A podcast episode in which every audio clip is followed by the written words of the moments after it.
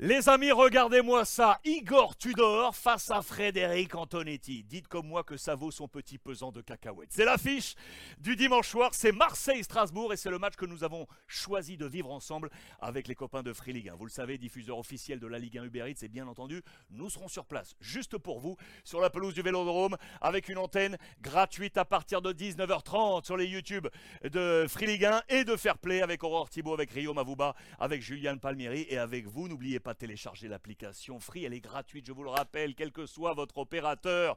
Vous aurez une nouvelle fois tous les buts de cette 27e journée quasiment en temps réel et tous les résumés une fois que le coup de sifflet final a retenti. 15 minutes après, vous avez tous les résumés. Je vous rappelle que Marseille est à la deuxième place derrière le Paris Saint-Germain actuellement et que Strasbourg est sur la ligne de flottaison à la 16e place à la bataille, bien évidemment, avec les 4 heures relégables. Que s'était-il passé au match aller? C'est comme ça maintenant, depuis que la phase retour a commencé, que nous présentons ces affiches au match aller.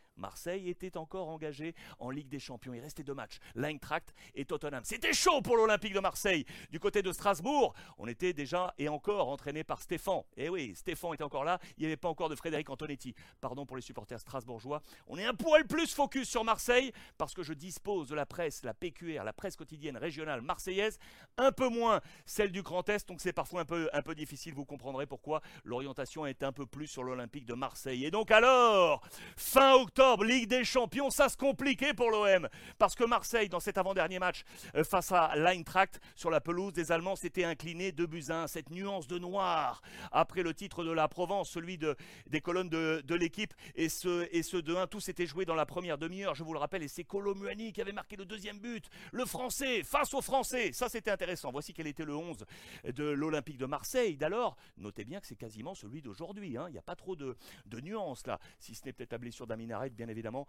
l'international marocain euh, qui n'est pas dans ce plan. Notez bien ça, la Gendouzi qui avait marqué dans ce match, c'était lui qui avait marqué le but de l'égalisation, mais il était sorti à l'heure de jeu. On va y revenir parce que ça c'est un dossier intéressant qui nous concerne toujours euh, aujourd'hui. Voilà quelles étaient les notes alors dans les colonnes de la Provence. Pas de très bonnes notes, on oscille vraiment autour des 3-4. Note moyenne de, 5 pour Igor Tudor. La meilleure c'était Lopez, le gardien, qui avait évité euh, la débâcle avec une très très bonne note de 6. Marseille était alors perdu dans la forêt, on était passé vraiment euh, au travers du côté de l'Olympique de Marseille. Et donc se focus dans les colonnes de la Provence sur Gendouzi. Par ici la sortie, buteur et impliqué sur les deux buts allemands, impliqué sur les deux buts allemands. Il sort à l'heure de jeu. Je vous dis ça pourquoi? Parce qu'on va en parler dans l'avant-match, euh, bien évidemment, au Vélodrome. Souvenez-vous, la semaine dernière, nous étions à Rennes pour le Rennes-Marseille. Gendouzi était sorti à la mi-temps. On va voir comment va se passer la fin de saison de Gendouzi et quel sera son avenir, notamment au prochain mercato. Les confrères de l'équipe aussi nous parlaient de Gendouzi en dents de scie. Ce sera vraiment un thème principal. Et donc cette Ligue des Champions, il faudra être à l'heure après ce match face à l'Eintracht, juste avant le match euh, face euh, à Tottenham, qui s'annonçait d'ores et déjà décisif. C'est là que s'est intercalé le match aller face à Strasbourg. Entre les deux, il y avait cinq jours entre ces deux matchs euh, européens. La priorité était à la récupération, au turnover, au management d'Igor Tudor, mais au milieu des deux, il y avait donc ce match piège face à Strasbourg. Tudor était en, en pleine réflexion. Regardez ça. Tudor, sa grimace, c'est dans les colonnes de La Provence. À quand le réveil de l'OM de Tudor Depuis, bien évidemment, en championnat, ils sont remontés. Alors, ils étaient cinquième. Aujourd'hui, ils sont deuxième en Ligue 1. C'est bien remonté. Mais alors, on s'interrogeait parce qu'on voulait voir Marseille, oui, en Ligue des Champions. Vous le savez. Donc, au milieu, il y avait ce match qui était un tournant pour l'Olympique de Marseille. Euh, vous l'aurez compris, avant qu'il ne soit trop tard. Et donc, turnover. Et notamment, souvenez-vous, Dieng était encore Marseillais avant de filer du côté de Lorient. Et c'était sa première titularisation. Lui qui était dans une situation un peu bancale. Il avait été mis sur le marché et écarté l'été dernier. L'international sénégalais allait vivre là sa première titularisation dans la rotation de Tudor pour une méthode couée pour essayer de reprendre de l'énergie avant le match européen. On comptait également sur les latéraux. Ça aussi, c'était un axe important. Vous le savez, les adversaires de Marseille avaient compris le jeu des pistons de Marseille avec Klaus et euh, Nuno Tavares. Ces hommes étaient bloqués. Il fallait que ces deux hommes reprennent de la lance. C'est ce qui était avancé dans les colonnes de la Provence, Nuno Tavares de maillon fort à maillon faible et focus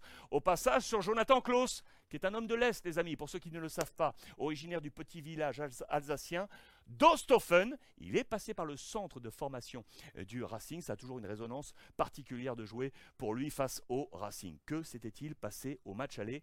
J'espère que vous vous en souvenez parce que moi je m'en souviens. On était sur place à la Méno. C'était un match de fou furieux. Fou furieux.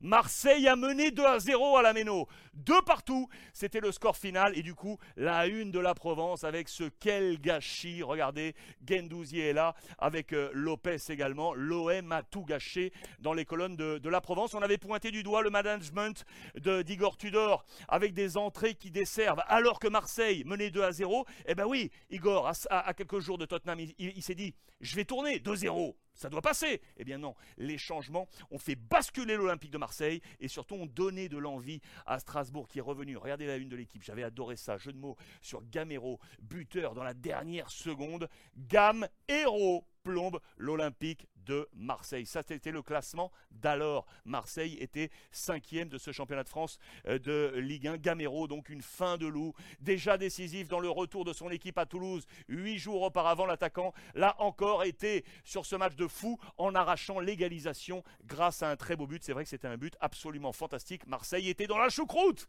la choucroute alsacienne, dans les colonnes de la Provence. Et donc, au passage, le père Bamba Dieng, qui avait marqué pour l'Olympique de Et aujourd'hui, donc vous le savez, sous les couleurs de Lorient. Voilà quel était le, le 11 de départ de d'Igor Tudor dans cette rotation qu'il avait voulu. Payet était titulaire, Payet était titulaire, était titulaire et donc Bamba Dieng également titulaire dans ce 11 de départ de l'Olympique de Marseille. On était à un tournant, le changement c'est gênant. On était donc sur les pensées de management et de rodation d'Igor Tudor. Les mois ont passé. On était donc à la fin du mois d'octobre. Depuis Marseille éliminé des compétitions européennes. Depuis Marseille remonté en Ligue 1 pour être juste derrière le Paris Saint-Germain. Que va-t-il se passer dimanche soir? Nous serons sur place. On vous attend. 19h30. Free Ligue 1. Téléchargez l'appli. On sera avec vous.